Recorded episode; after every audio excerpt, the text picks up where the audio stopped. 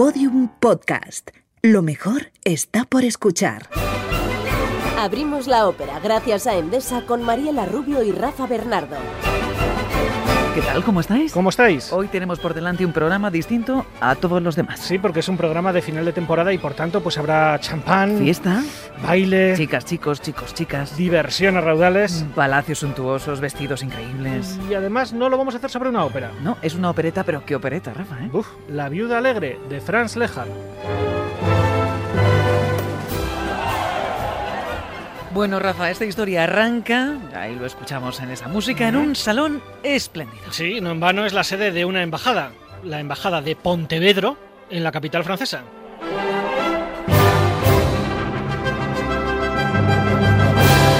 Bueno, nuestros oyentes estarán preguntando dónde está ese Pontevedro. Pues que no busquen mucho porque es un país ficticio que se inventó el compositor Franz Lehár para esta obra. Sí, eh, Pontevedro es un pequeño principado que va mal de dinero, aunque eso sí, es rico en tradiciones. Sí, sí, su aristocracia es tan opulenta como cualquier otra, así que estamos en una fiesta fantástica.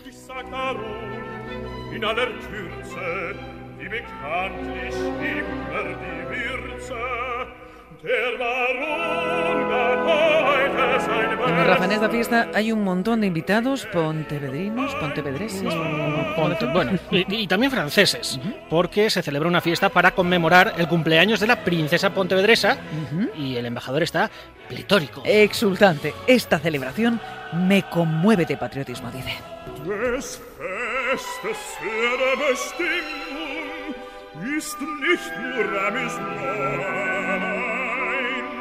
Sie gilt dem Geburtstag des Fürsten, im patriotischen Irrums fein. Bin Landesvater per Procura, du blüht mich patriotisch dies, denn ich bin also in Figura und eventreu in Paris. Está Pontevedro en París. Y patriotismo, lo he dicho varias veces. No, bueno, ya veremos que el patriotismo no es la única razón que mueve al embajador. ¿eh? Pero Rafa, antes una pequeña escena que se desarrolla en un rincón de este salón. La esposa del embajador está hablando con un joven y atractivo parisino.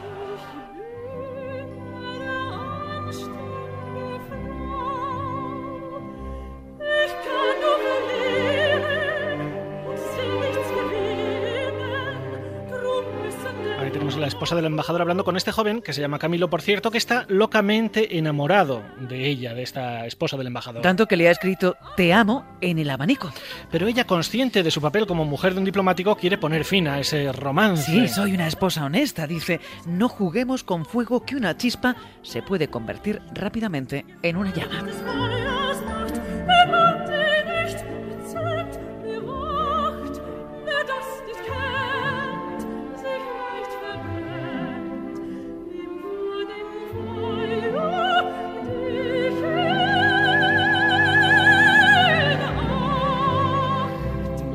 Atención aquí al dúo bonito. Ay, es precioso. Porque mientras ella le repite que jugar con fuego es peligroso, Él le dice, podéis decir lo que queráis, pero aunque nunca consiga mi objetivo, no se apagará mi sentimiento.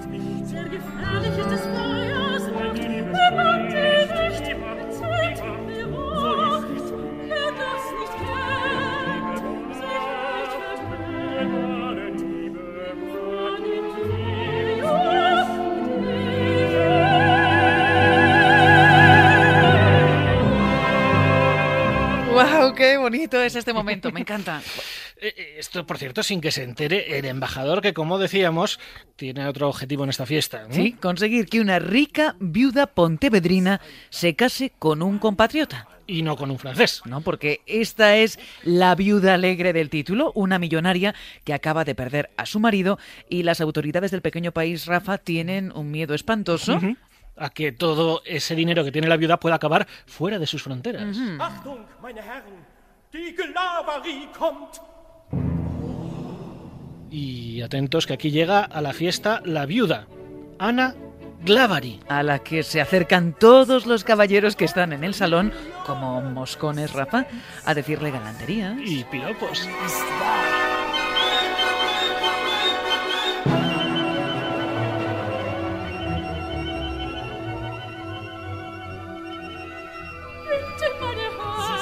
Die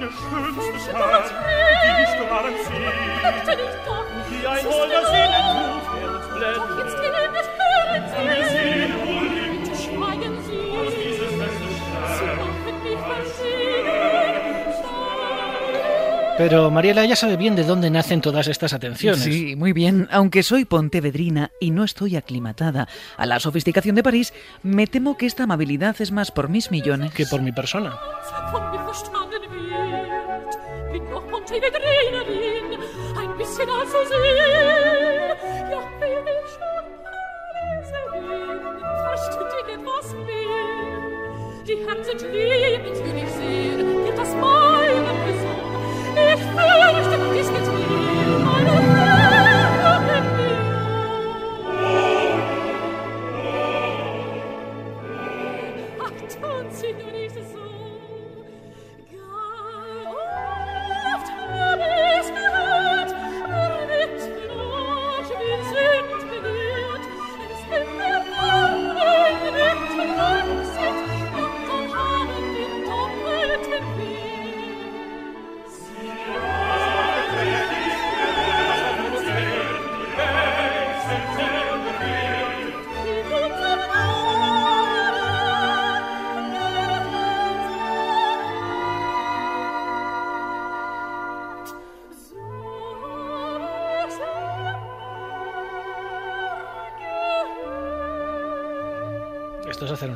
Madre mía. Bueno, en este juego de los caballeros que la cortejan y la viuda que lo rechaza, bueno, va a terminar cuando ella les cita a todos el día siguiente en su mansión.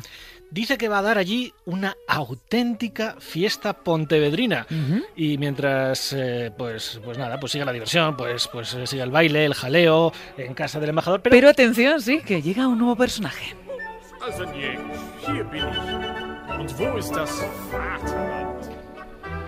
Es el conde Danilo, el galán más seductor de todo Pontevedro. Y le han mandado llamar el embajador porque quiere que seduzca a la viuda. Vamos, que se case con ella, garantizando así que los millones se van a quedar efectivamente en Pontevedra.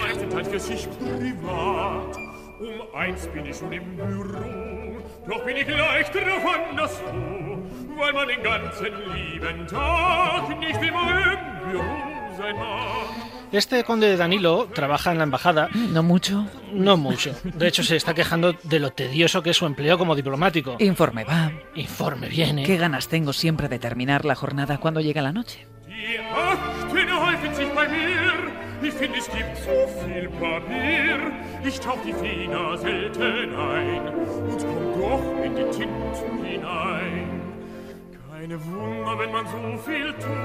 ¿Y por qué quiere que llegue la noche?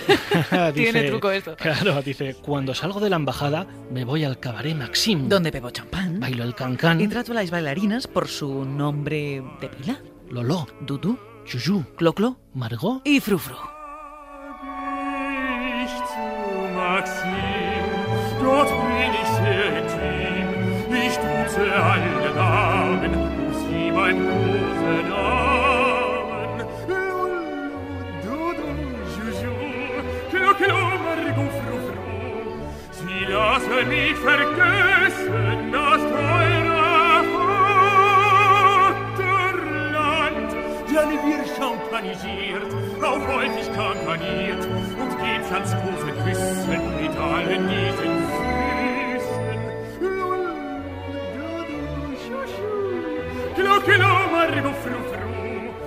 Dann kann ich leicht vergessen, das teure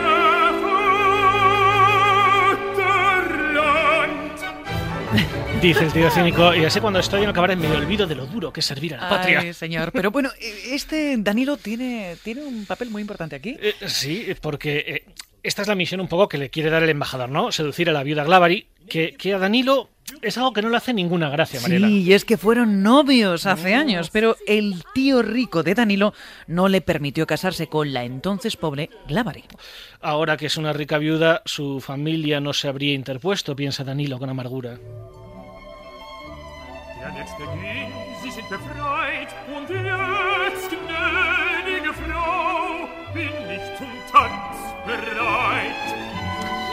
el caso es que Danilo, que es un hombre de recursos, se le ocurre una forma de librarse de todos los moscones estos que están rodeando a la viuda. Sí, cuando ella le elige a él, mm, qué sorpresa, como compañero de baile, Danilo subasta esa posición por 10.000 francos. Ninguno de los caballeros que hasta ahora molestaban a la viuda quiere pagar esa cantidad por un baile. Mm, Y aunque esa técnica es, Rafa, de una ordinariedad verdaderamente espantosa, Pues sí. el caso es que funciona. Sí, el salón queda libre para que Danilo y la viuda bailen. Y ella le dice a su antiguo amor, eres un hombre detestable, pero, qué, bien, bailas.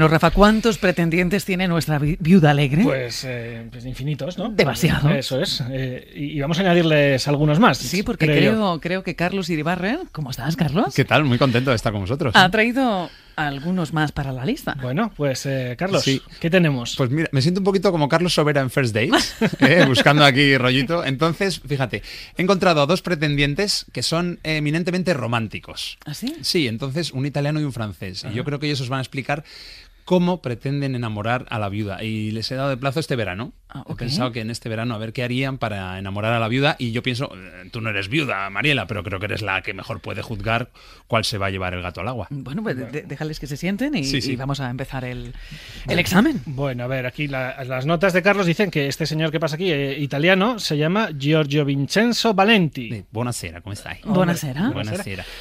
Pues eh, bueno, cuéntenos, esto viene a ser como un casting. ¿Cómo piensa usted conquistar a la viuda? Eh, bueno, eh, muy sencillo. Sería por un viaje eh, por Italia en cuatro pasos y todos maravillosos. Ciudades enamora- en- enamoradoras, se dice. Sí. Nos vale. Enamorantes. Bueno, la primer paso sería ir a Venecia, un paseo en góndola bajo el puente de los suspiri. Eh, mientras el gondolero canta incesantemente una tarantela, due, tres horas. Eh, después viajaríamos a Verona. La arena de Verona, ver representada una ópera, cualquiera del repertorio italiano, del bel canto es eh, eminentemente maravillosa. Y después intercambiar unas palabras sencillas de amor junto al balcón de Romeo y Julieta. Después un viaje corto a Firenze y junto al río Arno comer un helado de pistachio. ¿De acuerdo? Puede ser con cono puede ser con tarina. En España es igual. Eh, Sí, sí. Hay las dos modalidades. Y por último, Roma y sus museos. Porque puede haber algo más romántico que ir a ver los museos vaticanos que estar tres horas en la cola del Museo Vaticano para ver la capilla Sistina entre los flashes de los japoneses. Este es el, el plan que yo Ah, propongo. Bueno, no, no está mal. Bueno, oye, Bueno, yo creo que el primer candidato está examinado. Está visto, sí, tiene un plan, tiene un plan, desde luego. Bueno, vamos a ver el segundo candidato, Rafa. Ah, sí, ya le conozco. Jean-Claude Papillon. Mariela, ¿cómo olvidarte, verdad? Ah, qué placer tenerle aquí. Sí, el placer es mío, por supuesto. Bueno, señor Papillón, usted viene aquí a proponernos un plan para mm, seducir a la viuda. A la viuda sí, pero es que Mariela está en medio y también puedo seducirla a ella. sí. No, no, no, no se preocupe. Denos el plan de la usted en la favor. no te preocupes. Bueno, son dos, dos, dos eh, partes en las que he dividido el viaje. El primero son ah, 15 días, dos semanas para eh, recorrer y visitar los 457 castillos del Loire. Da tiempo, da tiempo. ¿A que el amor no da alas? Eh, todos, el Château Rouge, el Château Vert, el Château Blanc, el Château de Vino, todos los, los castillos se pueden ver. Y después en mi eh, a jet, en mi avión privado, viaje a París, he reservado cena, eh, mesa en Maxims. Ah, claro, muy propio para la ópera de hoy, la claro. Place Vendôme, todo aquello. Y después, fíjate, este es el menú que he seleccionado. Primero, unas vegetarias au sucre. De segundo plato, el famoso guagno rileo verdes especie. Y por último, ese postre que se deshace la boca, ni más ni menos que el gâteau soufflant au citronnelle du Lyon. A lo mejor podría ser usted incluso un poquito más claro. Sí, ¿lo puede decir en español? ¿Cuál es? Ah, ¿Cómo son los platos Eh, en sí. español? Bueno, el primero son judías verdes, de estas de bote, con el líquido ese que sale. Después de segundo es un filete, una carne, eh, suela de zapato, creo que llamáis aquí, ¿no? Es flaco, flaco, así muy hecho. Y después de postre, es ah, la especialidad de ahí es, son unas natillas con una galleta María incrustada. Incrustada arriba, que joder, para sacarla después con la cuchara. eh. Pero, señor Papillón, no, se- no, se- no hay Dios que arranque esa galleta, mon Dieu. Le ha robado usted todo el romanticismo a su plan. Bueno, eso es lo que hay, es lo que hay hoy en día. Está la cosa, la economía Ay. achuchada. Es Maxims, pero con ese, más Sims. Ay, pero es que no puedo decidir. No, no me aclaro. Eh, pero elígeme a mí, elígeme No, a mí. necesito más tiempo. Gracias, señor Necesito Papillón. más tiempo. Hasta Le luego. diremos.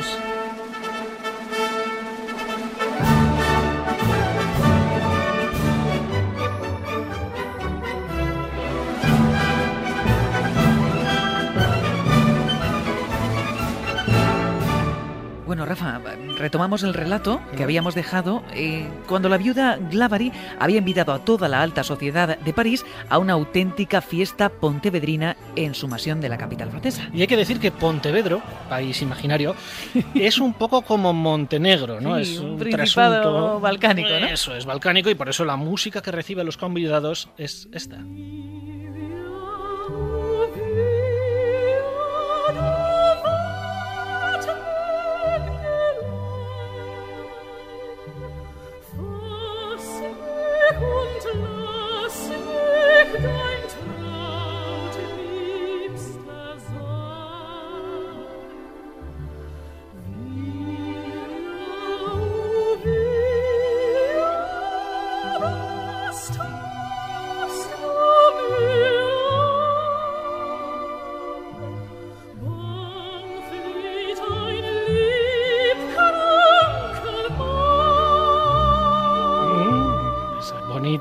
Poco Maravilloso. mm, sudoriental europeo. No, es uno de los super éxitos de esta ópera, la canción de Villa, un supuesto tema folclórico pontevedrino. Y la viuda, Ana Glavary, la anfitriona, nuestra viuda alegre, es la que canta y narra la historia de un hada de la que se enamora un joven cazador. Es el típico cuento de la doncella de los bosques que desaparece cuando su amada la busca y es así de bonita.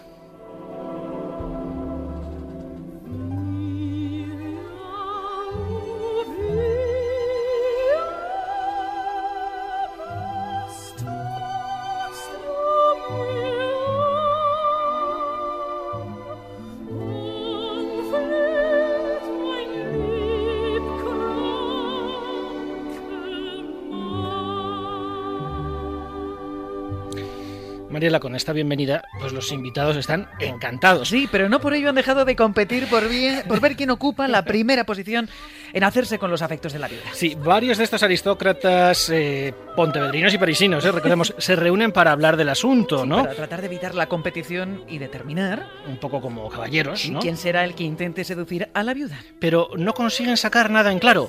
Se dicen entre ellos, es que no hay quien entienda a las mujeres.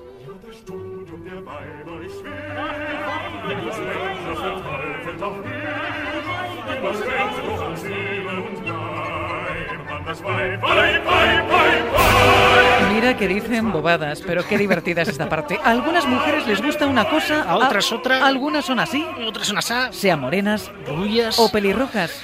No somos capaces de averiguar lo que quieren. Y los hombres siempre salimos perdiendo.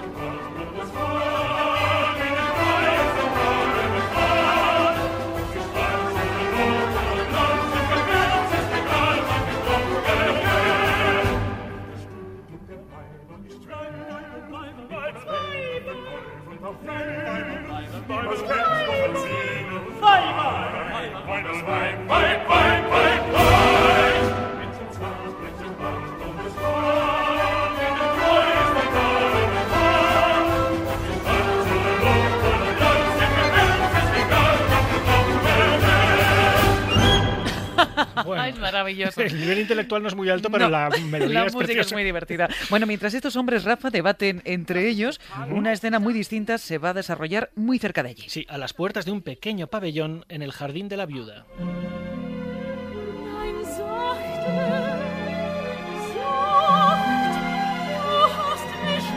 Recordaréis que un joven parisino, Camilo, estaba locamente enamorado de la mujer del embajador Y pontevedrino. que ella quería poner fin al romance porque no le parecía bien mantenerlo estando casada. Pues bien, ambos se están despidiendo por última vez y acuerdan darse Un último beso.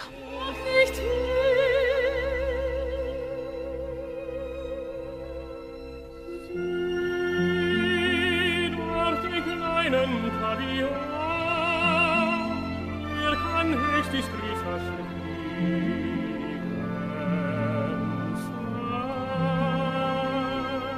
y para ese último beso eligen ese pequeño pabellón del jardín. Allí la oscuridad nos envuelve, el amor nos regala este momento, se dicen.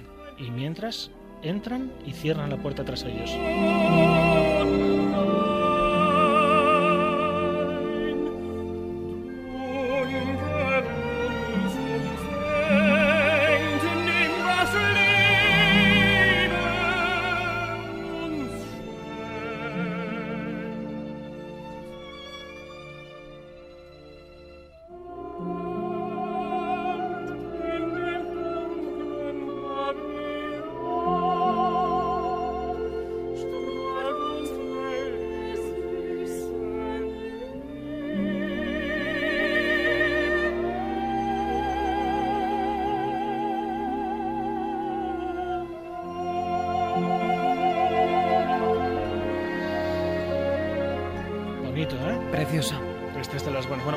Así están Camilo y la esposa del embajador en el pabellón, sin saber que el embajador, que llega inmediatamente, quiere utilizar también ese pabellón, quiere seguir tramando allí un poco cómo conquistar a la viuda y que esos millones se queden en Pontevedra, ¿no? Pero al verlo cerrado, mira por la cerradura y tachán.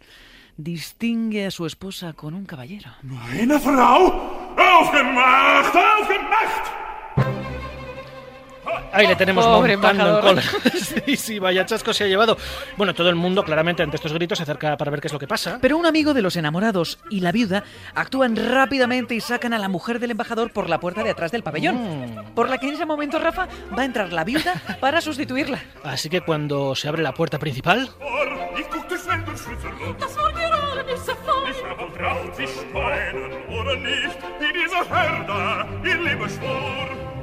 Die Dame, a quien se encuentran allí es a la viuda con el joven parisino Camilo. La viuda, que ve una oportunidad para hacer que todo el mundo se quede consternado, anuncia ahí mismo que piensa casarse con ese joven.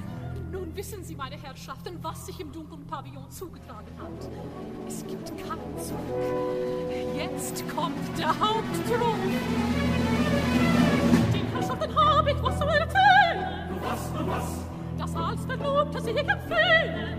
Herr Rossillon. Ahí tenemos a todo el mundo alucinado, ¿no? Por esta súbita decisión de la viuda. Sí, los parisinos, los pontevedrinos, todo el mundo está, en fin, alucinando. Sí, los pontevedrinos eh, desesperados porque ven que el país se quedan sin los famosos millones de la viuda, ¿no? Pero a mí lo que me encanta es cómo se queda el conde Danilo, al que le habían encargado, recordamos, seducir a la viuda por el interés económico del país y que se siente mal no solo porque tenga el orgullo herido, ¿no? Sí. Sino porque en realidad Rafa Pues tiene sentimientos por su Ay. antiguo amor.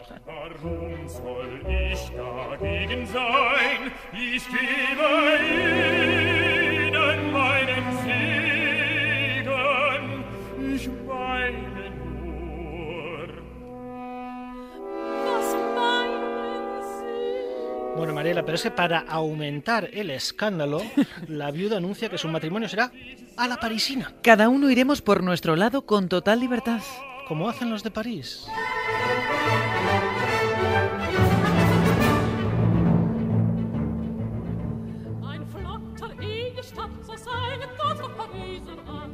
Er Monsieur, Art. Wir lieben uns, wie Pariser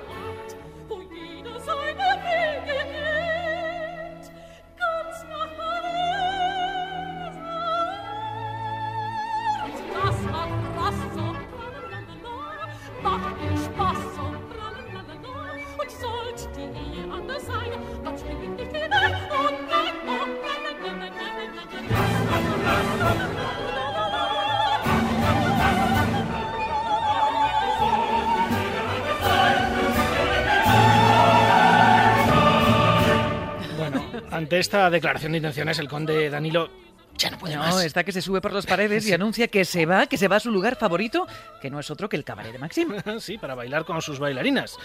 Y en el palacio se quedan el resto de invitados y la viuda, que se dice... Hmm, está claro que Danilo me quiere a mí. Ha caído en mi trampa. se ve que la viuda también está todavía enamorada del que fuera su antiguo amor.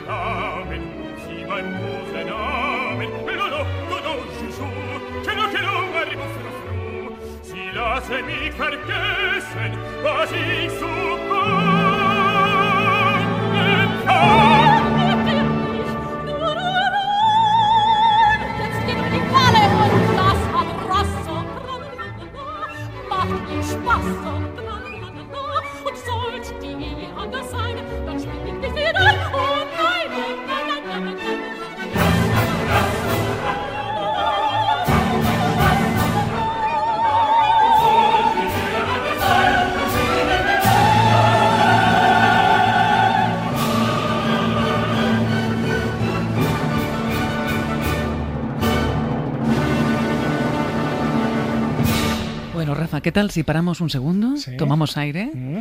y mm, invitamos a nuestro estudio a alguien, yo creo que está, en fin, en nuestra lista de invitados favoritos Sí, de este programa. Claro que sí, no es la primera vez que le oímos, Mm, mm. pero quizá, no sé si es la primera vez que le vamos a oír hablar de algo como la viuda alegre. Ujú, Vamos Bueno, a probar. Joan Matabos. Eh, bueno, muchas gracias por invitarme. que, Gracias por por favor, que el, el honor es mío. Estoy encantado que me hayáis invitado. Estamos nosotros Sabéis encantados. de tener con nosotros al director artístico del Teatro Real. Eh, la primera pregunta es obligada, estamos escuchando La Viuda Alegre. Eh, cuéntanos un poco, danos un titular de, de esta opereta. Eh, pues bueno, es una opereta, a mí me parece una opereta maravillosa y es un poco, además me parece que con el calor que está haciendo, pues viene, viene de perlas, porque es muy fresca, justamente. Es una obra que, que ha tenido un exitazo desde que se estrenó eh, a principios del siglo XX, básicamente porque yo creo que es una mezcla muy muy especial de por un lado crítica social, por otro lado crítica moral, por otro lado es irreverente, por otro lado es pícara y por otro lado se ajusta de una forma muy muy eh, precisa a las expectativas del, del género opereta, eh, pero también al mismo tiempo hace realmente una parodia del género opereta. Por lo tanto, es una obra que, que- que tiene mucha gracia, es una obra que, es capaz de, de ser muy buena en un determinado género y al mismo tiempo tener suficiente sentido del humor como para reírse de sí misma. Entonces creo que esa es un poco la clave de su éxito. Es una obra, además, evidentemente, inspiradísima una obra mm, con unas melodías absolutamente maravillosas. Entonces, bueno, amigos, una obra que he disfrutado no muchas veces en mi vida, pero la verdad es que no, no olvidaré nunca la vez que la cantaron en Palais Garnier, eh, Carita Matila y Boscobus. Bueno, fenomenal. Y luego volvió a ver, vol- volví a ver la misma producción eh, con, como si no recuerdo mal, lo hizo Veronique Jans y Thomas Hampson.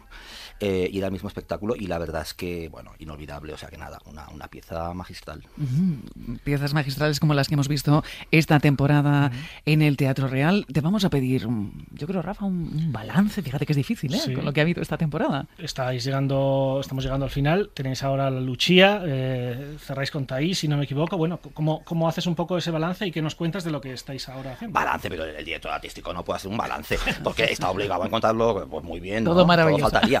Eh, yo creo que, que, en fin, el balance lo tienen, que- lo tienen que hacer otros. A mí me parece que es una temporada en que ha habido mm, pues espectáculos absolutamente colosales. Creo que el nivel ha sido absolutamente impresionante, pero evidentemente que lo diga yo tiene poca gracia. En cualquier caso, eh, ¿qué nos falta? Nos falta Lucha de la Mermur, que es una pieza ah, absolutamente extraordinaria, que es un contraste muy grande con lo que hemos estado viendo estos últimos meses. Hemos, hemos visto el estreno en España de, de Man Walking, de Heggy, el estreno en España de Die Soldaten, de Zimmerman, primera vez que se hacía también en Madrid, Gloriana de Britten, eh, Stitzing de Curvail. Es decir, eh, es una temporada en que ha habido muchísimas novedades, muchísimas incorporaciones al repertorio de obras que eh, nunca habían subido a un escenario operístico en Madrid. Eh, pero Lucia es un poco lo contrario. Lucia pues es una de las bueno, es el paradigma mismo de la ópera romántica italiana. Es uno de los de, lo- de las obras sin duda más, más inspiradas y más maravillosas de Donizetti. Es la obra que abrió a Doniz- eh, las puertas de París a, a Donizetti y es de hecho la única obra seguramente de, de todas las obras de- del catálogo de Donizetti que, se- que son muchísimas, compuso alrededor de 50 óperas, pero realmente todas, salvo Lucia de la Mermur, pasaron al olvido durante muchísimo tiempo, hasta los años 50 del siglo XX, en que la Donizetti Renaissance, gracias a una serie de cantantes, Leila Genscher, eh, Montserrat Caballé, Joan Etcétera, un poco devolvieron a la circulación algunas de estas obras. Pero Lucia realmente ha estado siempre ahí, es una obra que se ha presentado, se ha representado siempre, incluso cuando Don- Donizetti era realmente un compositor completamente olvidado. Eh, es una obra que se han cometido, el hecho de que haya estado siempre eh, representándose y que se hayan apropiado de ella voces de soprano muy ligera, muy inadecuadas, por cierto, para, para la partitura de Donizetti, pero bueno, es una obra que da lugar, que permite una, un- una, una auténtica exhibición vocal estratosférica, realmente muy espectacular, muy impresionante, ha hecho que la obra acabe muy inadecuadamente en manos de voces realmente muy ligeras a lo largo de la historia. Entonces, realmente esta producción del Teatro Real que vamos a presentar eh, es un intento de reivindicar la obra completa. Eh, vamos a, porque la otra cosa que se ha hecho con, con es cortarla de una forma, bueno, de una forma que realmente eh, la versión más convencional es que ni siquiera se entiende. Que si la gente dice es que es que el libreto es malo, no es que sea malo, es que no se entiende porque falta la mitad. Entonces la mitad de las escenas es que no se entiende qué hacen allí porque si han cortado las frases anteriores que un poco llevan a ese, a ese lugar, pues realmente es que no se entiende. Entonces realmente es una versión completa de la obra, falta una frase de hecho, y es una, un intento de reivindicar Lucia. Yo me atrevería a decir eh, como yo me gustaría que es, es una invitación al público a descubrir una obra que la gente se cree que conoce, pero que conocemos mucho menos de lo que nos creemos. Yo creo que hay que ir al teatro oral, en este caso, a, con la valentía de un título que nos parece que sabemos todo de él. Probablemente después del espectáculo vamos a darnos cuenta que es una obra que es una obra realmente maestra, que no forma parte, no es tan fácil, no forma parte de la rutina del repertorio operístico mastillado, no, es realmente una obra maestra, pero es una obra maestra bien hecha, tomada en serio, con un director de escena que realmente sabe hacer teatro con esa obra y que no es solo una, un vehículo de exhibición impúdica de cantantes con unas técnicas vocales y unas voces prodigiosas, que también ahí están y tienen unas técnicas vocales y unas voces prodi- prodigiosas, pero es mucho más que eso, porque toda esa técnica vocal y esa ese virtuosismo vocal está puesto al servicio de la expresión de una obra que es realmente fenomenal, pero repito, hecha así. Entonces yo invitaría a la gente vayan a ver Lucia, pero vayan a descubrir Lucia. Probablemente se van a dar cuenta que esa obra que tienen en casa en disco y que han escuchado tantas, los discos normalmente tienen todos los cortes del mundo también. Pues van a dar- darse cuenta de que la obra es bastante más interesante de lo que muchos se creen. Pues deseando verlo y escucharlo todo. Muchísimas gracias, Joan Matabos. Muchísimas gracias. Gracias.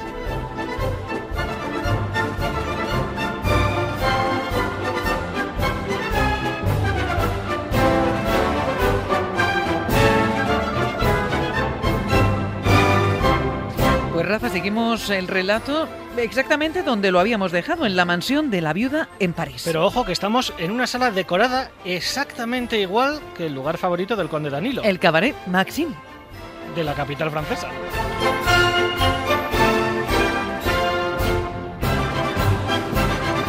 Y es que Mariana no falta de nada. No, no, las mesas están puestas con sus lámparas, esa luz íntima. Los camareros se atarean de un lado para otro. Ah, incluso un pequeño escenario con una orquesta. Por supuesto, el champán Ah, el champán. fluye. Graf Danilowitz. Ja, was? Ahí tenemos al conde Danilo que se había ido al verdadero Maxim, pero vuelve porque le han mandado llamar y se queda maravillado por lo bien que la viuda ha imitado su local favorito. Hasta se ha traído a sus bailarinas favoritas, a Lolo, a Dudu, A Juju, a Margot a Clo Clo. y a Frufru.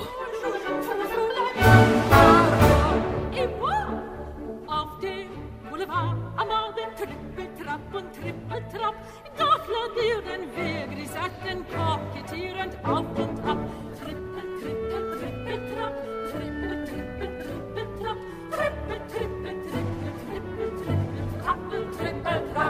Und mit Halbstücken Ahí tenemos a las bailarinas, pues, eh, pues bailando el, can- el cancán y, y reivindicando eh, pues, eh, sus botines dorados, Sus enaguas, sus sombreros en elegantes. fin, su arte para la seducción.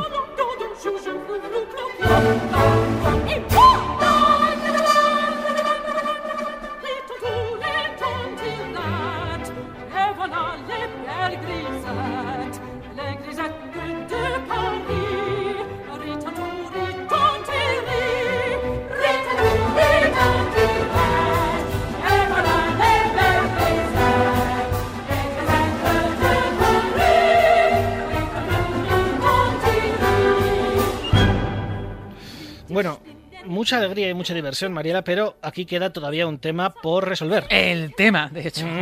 El de los antiguos amantes, la viuda y Danilo.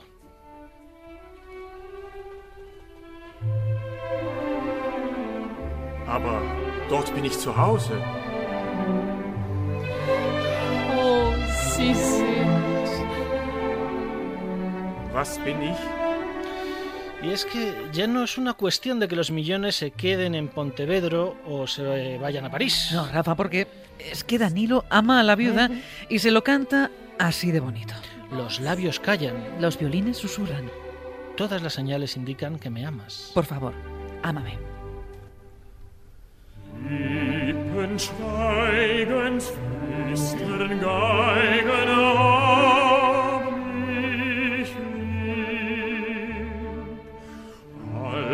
schritt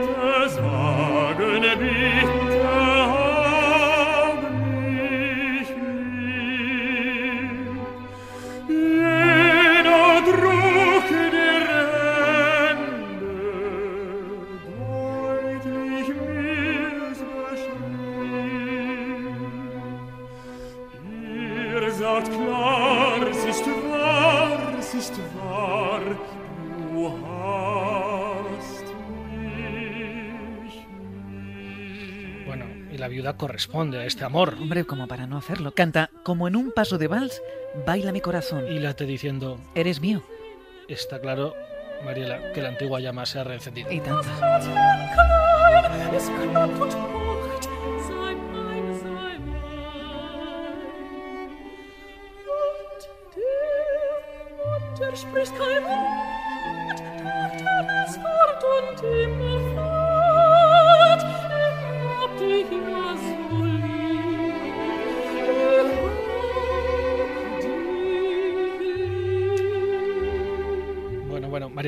Claro que nos vamos acercando al final. Al final feliz.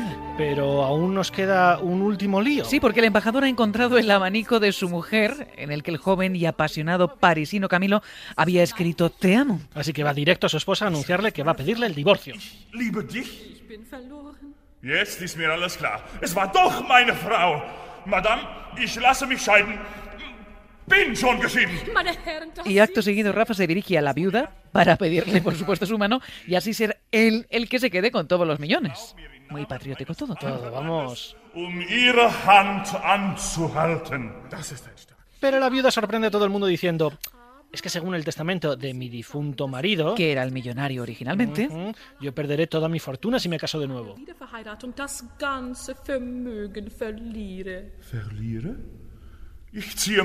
Claro, Rafa, wieder. que ante esa revelación el embajador retira amablemente su petición de matrimonio, mientras, claro, el conde Danilo está contentísimo. Sí, ahora que la viuda no tiene millones, puede pedirle su mano sin que haya ninguna sospecha de interés. Simplemente por amor. Du hast dann kein Geld mehr? Nein, nix. Hanna, ich liebe dich. Endlich. Sie nehmen sie ohne? Bueno, pues con todo ya resuelto, la viuda revela su último secreto. Sí, el testamento de su difunto marido dice que en caso de matrimonio ella se va a quedar sin la fortuna porque esta pasará, atención, a, su, nuevo marido. Daten heißt es, dass ich das Geld verliere, weil es in den Besitz meines Gatten übergehen muss. Was? So ist es einmal und basta. Así que con la feliz pareja de la viuda Ana y el conde de Danilo reunida, Y el embajador burlado. que por cierto se va a pedirle perdón a su mujer por todo este número que le ha montado injustificadamente, Bueno, van a terminar todos de la mejor manera posible, bailando y celebrando.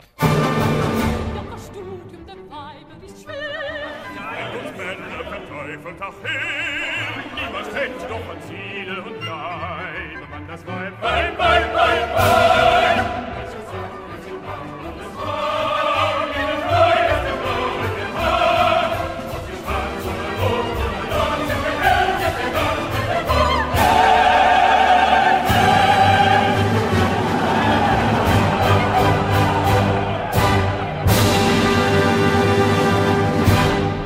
Veo que Carlos Iribarren vuelve a entrar en el estudio. Sí. Sí, sí. Esto quiere decir que ten- tienes nuevos pretendientes. Otros dos candidatos. Bueno. Estos son, estos son, he hablado con ellos, son más prácticos. Los primeros eran muy románticos, muy conquistadores en siglo XIX casi. Estos son, están más hechos para la vida moderna. A ver qué tal les va. Pues Bueno, vamos pues a venga, vamos a, a- a- a aquí. dejarles que se sienten. Ahí está. Ah, aquí está el primero, claramente es alemán. Eh, a ver, eh, Klaus Karlstein. Ya, ya, ya. ¿Qué tal? ¿Cómo estás? Ah, bien, bien. ¿Vosotros? Bien. Muy Tenéis bien. Buena cara. Bueno, ah, ¿qué le ofrezco a la viuda? Es la pregunta. es. La respuesta. Ofrezco verano muy alemán, con jornadas bien estructuradas.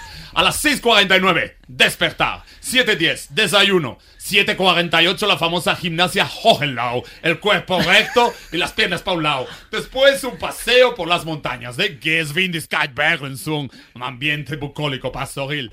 A las 13.06, almuerzo ligero. Salchichas Frankfurt con Kartoffel. Codillo bávaro y bárbaro. Esto es humor alemán. Con. Y la famosa tarta selva negra. No hay respiro. A las 15.03, siesta en pijama. Y a las 15.18, arriba otra vez. Leer juntos el periódico Die Zeitung. Por cierto, resolveremos el crucigrama. Eh, ¿Sabéis esta? 4 horizontal, 26 letras. ah, estado de la ansiedad del cuerpo humano. No. Außenhandelfinanzierung. Era bien fácil. Por último, a las 19.30, la cena que serán las sobras de lo, de lo que hayamos comido, y a las 20.55 a dormir, eh, tras reflexionar sobre la condición humana. Esto cada día durante todo verano. Ay, no sé si esto le gustaría a la viuda, sé. señor Karlstein. Más vale que le guste. Si no, no es la mujer que estoy buscando. Ay, no sé, no, Bueno. no me parece muy, muy Yo- démosle apropiado. paso al siguiente candidato, oye, no sé. Hombre, otro conocido del programa. Sí. El señor Lee. ¿Cómo está, señor Lee? Ah, bien, todo bien, todo bien. Ah, yo necesito a, a la viuda para verano. Sí. Quiero, sí, quiero, quiero conocer. y Venga, que venga. Yo ofrezco trabajo. ¿A, a la viuda? Sí, por la mañana en Basali. Ah, todos los productos. Ella tiene que aprender a dónde está cada cosa en los pasillos, bien organizado. Pero esto no le va a gustar a la viuda. La Sí, va a no- gustar, no, porque la viuda no, no está acostumbrada a trabajar, tiene dinero. Pues ya sola claro, que es empiece. millonaria. Eh, Se llama viuda alegre, porque es alegre Ah. porque no trabaja y porque tiene dinero para gastar. Pero y- ella alegre en Basali y muy contenta y se ve... Pero yo creo que Rafa, esto no puede funcionar en ningún caso con la viuda. yo es que, vamos, me parece una... Yo ya he hecho mi elección. Ya está. Ya he hecho mi elección. Ya ha acabado. Eh, vamos a dejar que se siente Carlos Iribarren para que voy a darle Bueno, mi veredicto. bueno. Lo tengo clarísimo. Tengo el pretendiente perfecto para la viuda. Que es amable, tiene sentido del humor, es guapo, es encantador. Lo tengo elegido ya. El. Eres tú, Carlos. ¿Yo? Carlos, te prepárate, quedas? quédate ahí. Quédate ahí porque la viuda te va a buscar ahora mismo. ¿Ah, sí? Te vamos a dirigir inmediatamente. ¿Y tiene dinero? Sí, Vamos. sí, sí, eso sí. Que piense el plan ella que yo me he quedado loco. Hasta luego. Chao.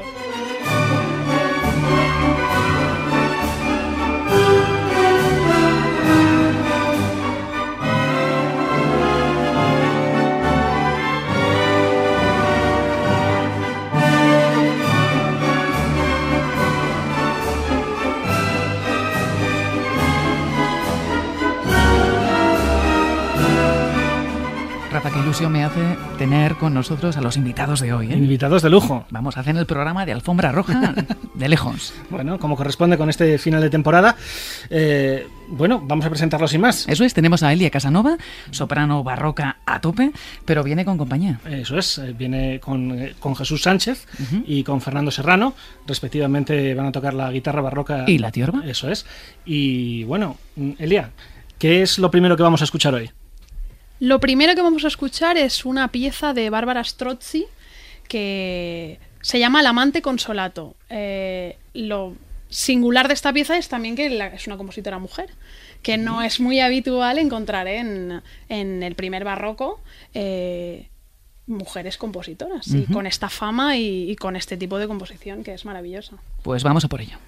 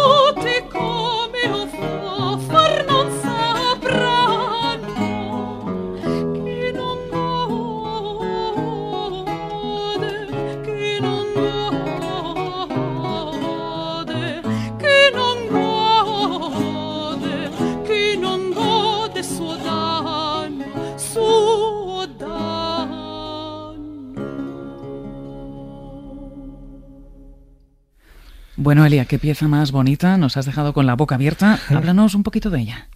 Pues como he dicho, eh, Bárbara Strozzi eh, fue una gran compositora, sobre todo de cantatas, de piezas bastante más largas, que también es muy curioso en esta época porque las piezas eran muy cortas. Pero he escogido una pieza un poco más corta que pueda entrar dentro de- del minutaje. Y La amante consolato es una de ellas que habla sobre amantes, que tiene bastantes. Eh, la amante consolato eh, es una pieza donde ahora mismo he encontrado el amor. Es una pieza bastante alegre que por fin he encontrado el amor. Y tiene, es verdad, que un recitativo como al principio y luego ya viene la parte más, más rítmica eh, que nos hace entrar un poco en esa, en esa dinámica de más de canción que suele haber también en las cantatas que compone Bárbara Strozzi. Siempre es un recitativo y luego viene una pieza con, con un ritmo más de, más de danza. Es una de las piezas que vas a incluir, eh, Rafa, es ¿verdad? En el eh, disco en el que estás trabajando para este otoño. Eh, háblanos un poco de cómo has eh, figurado este disco y qué nos podemos encontrar. Pues este disco la verdad es que viene a raíz de un concierto que, que hice y la tuve la gran suerte de que vino una persona a la que le encantó y me propuso que ella me ayudaba a, llevarlo a cabo. Y, y la verdad es que he creado un equipo muy fuerte eh, de diseñadores también porque aparte de la música el disco va a llevar incorporado... eh, también una parte visual muy importante porque queremos apoyar también que no sea solo música, sino eh, ponerlo con, mezclarlo con las artes pictóricas, con la fotografía y un poco este CD va por ahí. Eh, el título también es muy sugerente, se llama El universo sulla pelle eh, y claro, cuando ves la imagen también, espero que os he traído una muestra, lo que pasa que es una lástima que no la puedan ver. Lo enseñaremos en Twitter. pero, pero es un poco eso, es un poco un CD fresquito que te puedes poner simplemente para escuchar, no tienes que estar pendiente. Eh, Son unas canciones muy fresquitas eh, que eso, que sugiere en varios momentos eh, sobre amor, sobre desamor, también sobre la naturaleza, un poco Sí, unos toques, unas pinceladas que hemos querido meter en, en un CD simplemente por disfrute nuestro. La verdad es que ha sido un poco egoísta por nuestra parte, porque ha sido para, para nosotras, somos un grupo de mujeres también, y, y espero que para disfrute de, de mucha gente. Seguro que sí. Sí, en- Háblanos un poco, eh, en nuestro programa va siempre y sobre todo, no solo como veis de ópera, a, mm, ¿qué te gusta a ti, qué te gusta oír y qué te gusta interpretar, si es que, si es que te gusta interpretar, eh, de, de ópera? ¿Vale cualquier periodo? ¿Vale cualquier cosa que te guste? En fin. Yo soy muy fan, la verdad, de la música antigua porque me da mucha libertad. Entonces, cuando, cuando voy a las óperas, yo, la verdad es que yo soy muy fan también de cantar bel canto porque me gusta muchísimo. Y me gusta también porque me suelto la melena, porque la música antigua es verdad que quieras que no, tienes unos instrumentos que tienes que respetar y, también intentamos con la voz transmitir eh, unos sentimientos un poco más profundos. Para mí realmente cantar ópera es más técnico es más un disfrute técnico de dejar que la voz suene, dejar, eh, dejarme llevar también, hacer unos fuertes, bien fuertes, que no me dejan hacer aquí.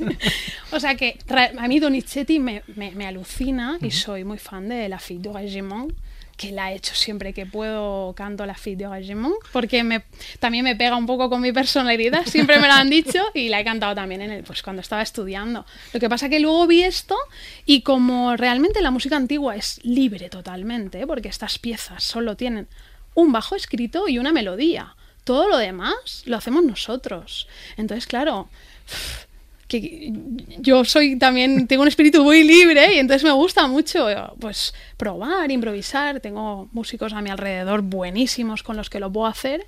Pero si me hablas de ópera, yo Donizetti, vamos, lo llevo en el corazón. Y cuéntanos, Elia, ¿qué nos vas a interpretar ahora?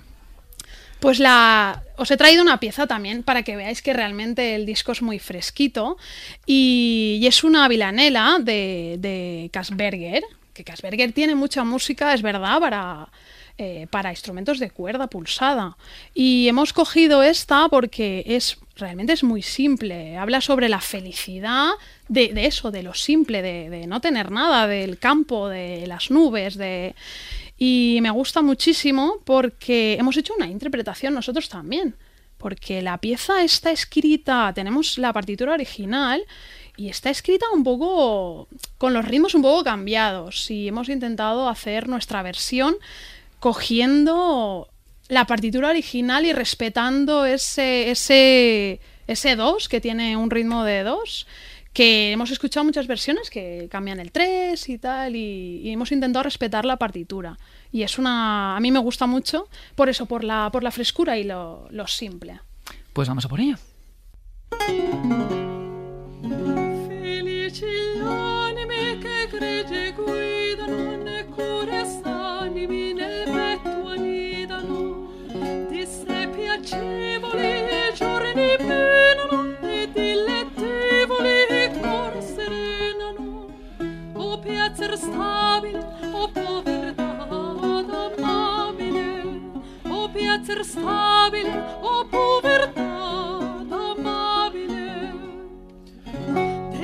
Dulci ridono, il sen tranquillano, le noie ancidano, d'ardor sfavillano. Caller vaghissimo, il cielo ingorasi, callor bellissimo, il pranto e fiorasi. O piacer stabile, o povertà amabile. O piacer stabile, o povertà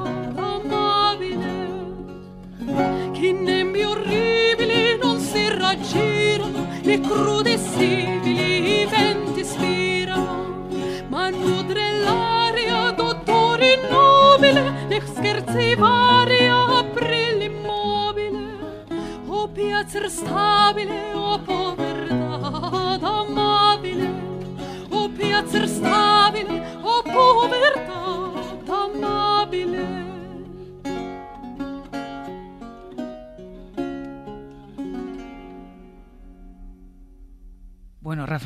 ¿cómo te quedas? Pues, pues Increíble lo de esta es tarde, ¿eh? Maravilloso, sí, sí, sí. Eh, bueno, pues, pues muchísimas gracias a todos por, por estar con nosotros, por, por traernos este adelanto de este disco.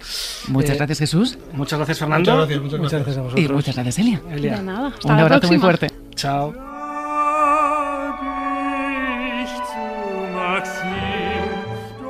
Pues así termina el programa de hoy. Y la temporada. de Pero- momento, de momento. Exacto, donde termina una empieza la otra. Feliz verano a todos. Hasta pronto.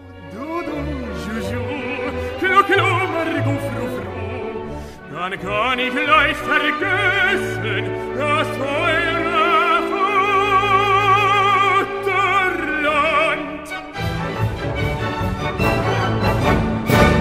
Has podido disfrutar de este podcast Abrimos la ópera gracias a Endesa. Puedes escuchar todos los episodios y contenidos adicionales en podiumpodcast.com y en nuestra aplicación disponible para dispositivos iOS y Android.